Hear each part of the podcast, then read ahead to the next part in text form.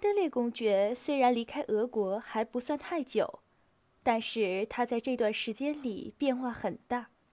从他脸上的表情、动作和步态上，几乎已经看不出以前的那种做作、疲惫和懒散的痕迹了。就他的样子来说，他好像是一个无暇考虑他给别人留下什么印象，和忙于做愉快而有意思的事儿的人。他的面部表情说明，他对自己和周围的人都很满意。他的笑容和目光变得更加快活。更加有魅力了。他是在波兰赶上库图佐夫的，库图佐夫非常亲切地接待了他，答应记着他，对他的态度与其他副官有所不同，带着他去维也纳，让他完成比较重要的任务。库图佐夫曾从维也纳给他的老战友，安德烈公爵的父亲写信。您的儿子，他写道。就他的知识、坚定性和办事能力来说，有望成为一个出类拔萃的军官。我因手下有这样的人而深感幸运。在库图佐夫司令部的同事当中，以及一般在部队里，安德烈公爵如同在彼得堡社交界一样，有两种截然相反的名声。一些人，他们只占少数。认为安德烈公爵与自己和所有其他人不同，预计他前程远大，听从他，钦佩他，把他作为榜样来学习。同这些人在一起，安德烈公爵平易近人，招人喜欢。另一些人，这是多数，不喜欢安德烈公爵，认为他妄自尊大，对人冷漠，令人反感。但是安德烈公爵善于处理与这些人的关系，使他们尊敬他，甚至害怕他。从库图佐夫的办公室出来到接待室后，安德烈公爵拿着文件走到值班副官科基洛夫斯基前。这时，那人正坐在窗口看书。“什么事儿，公爵？”科兹洛夫斯基问道。“哦，奉命起草一个备忘录。”说明为什么不前进？为什么？安德烈公爵耸了耸肩。马克那里没有消息吧？科兹洛夫斯基问。没有。如果他真吃了败仗，就应该有消息。也许有可能。安德烈公爵说着，朝门口走去。但是这时，一个显然是刚到的高个子奥地利军官迎着他走进了接待室。砰的一声，带上了门。这位将军身穿礼服，头上裹着黑色头巾，脖子上挂着玛利亚·特雷西亚勋章。安德烈公爵站住了。库图佐夫上将在吗？来到的将军带着很重的德国口音问道。他向两边张望着，朝办公室门口走去，没有停步。上将有事儿。科兹洛夫斯基说，急忙走到这个陌生的将军面前，挡住他进办公室的路。请问将军贵姓？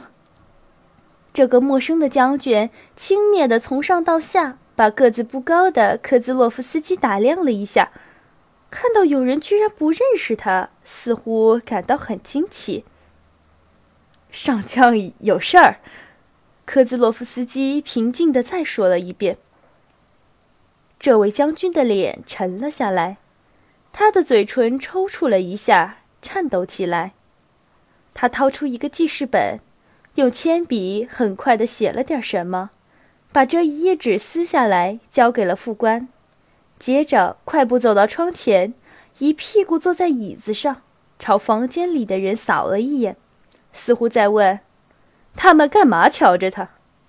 然后他抬起头，伸出脖子，好像想要说些什么，但是立刻像随随便便哼起歌来一样，发出了一种奇怪的声音。这声音马上又停止了。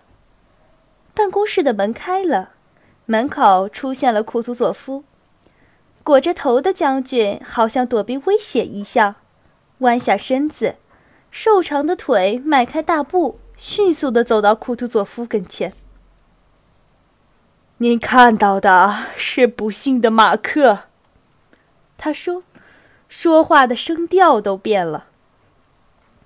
站在办公室门口的库图佐夫的脸，在一个短时间内一动不动，然后一道皱纹像波浪一样涌过他的脸，前额舒展开了。他恭敬地低下头，闭上眼睛，默默地请马克先进去。自己随手带上了门。先前流传的关于奥军被击败和全军在乌尔姆城下投降的消息，原来是确实的。半个小时后，副官们就奉命到各个方面去传达命令，说明至今尚在待命的俄国军队很快也将与敌军交火。安德烈公爵是司令部里少有的几个非常关注战事总进程的军官之一。他看到马克的那副模样，和听说他遭到不幸的详细情况后，就知道战役已经输了一半，明白了俄军的处境非常艰难，清楚地想象出了等待俄军的是什么，他自己应当在其中起什么样的作用。当他想到过于自信的奥地利的受辱，以及一周后他可能就会看到和参加在苏沃洛夫之后俄国人同法国人之间发生的第一次冲突，便情不自禁地感到激动和喜悦。但是他惧怕波拿巴的才能，觉得这种才能可能胜过俄国军队的勇敢，同时他又不希望自己心目中的英雄丢脸。想着这件事儿，安德烈公爵非常激动和恼火。他前去自己的房间给父亲写信，每天他都要这样做。在走廊里，他碰到了同房间的涅斯维茨基和爱开玩笑的热尔科夫，他们像平常一样不知道在笑什么。嘿，你怎么这样阴沉沉的？尼斯维茨基发现安德烈公爵脸色苍白，只有一双眼睛闪闪发光，便问道：“没什么可高兴的。”鲍尔康斯基回答道。在安德烈公爵碰到尼斯维茨基和热尔科夫时，从走廊的另一头朝他们迎面走来了，在库图佐夫司令部里掌管俄军粮食供应的奥地利将军施特劳赫。和那位御前军事会议成员，他们是昨天一起来的。走廊很宽，这两位将军完全能够自由通过，而不与三个军官相撞。但是热尔科夫用手推开了涅斯维茨基，上气不接下气地说：“有有人来了，有人来了，闪开，让路，请让路。”两位将军走过来了。从他们的样子来看，他们似乎想避免麻烦的礼节。在爱开玩笑的热尔科夫脸上，突然露出了怎么也抑制不住的快乐的傻笑。阁下，他走上前去，用德语对一位奥地利将军说：“我仅向您表示祝贺。”他低下头，像学跳舞的孩子一样，笨拙的时而并起这只脚。时而又并起那只脚。那位担任御前军事会议成员的将军严厉地打量了他一下，但是他发现傻笑并不是假装的，但不能不注意一下。他眯缝起眼睛，做出在听的样子。呵呵呵仅向你表示祝贺，马克将军来了，他平安无事，只不过在这儿碰上了一点儿。他容光焕发的微笑着，指着自己的头补充道：“将军皱起了眉头，转过身去，继续往前走了。哼，天啊，多么幼稚！”他走了几步，生气地说。涅斯维茨基哈哈大笑，搂住安德烈公爵，但是安德烈公爵脸色变得更加苍白，带着狂怒的表情推开他。转向热尔科夫。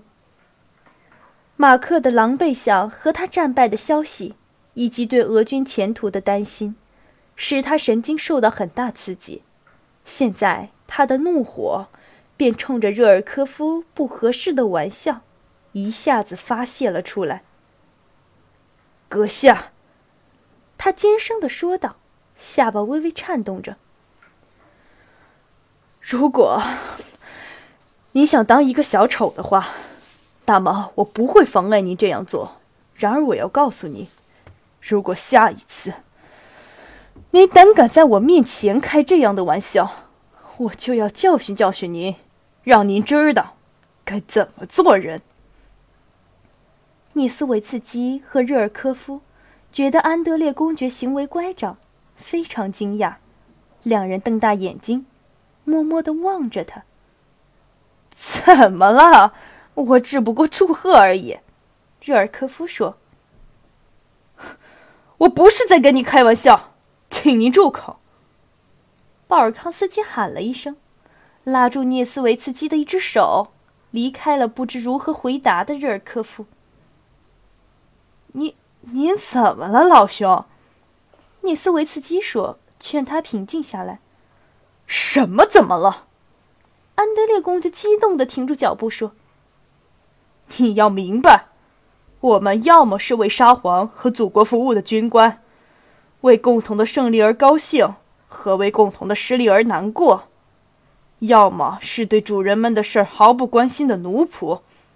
四万人战死了，我们的盟军被消灭了，而这时，您却认为可以开玩笑。”这对一个像您结交的那位先生那样庸俗渺小的顽童来说，尚情有可原。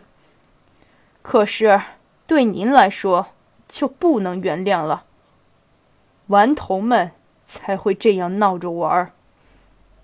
安德烈公爵用俄语加了一句，其中“顽童们”这一词是用法语口音说的。因为他发现热尔科夫还能听到他的话，他等了等，看那个少尉会有什么回答，但是少尉转过身，从走廊里出去了。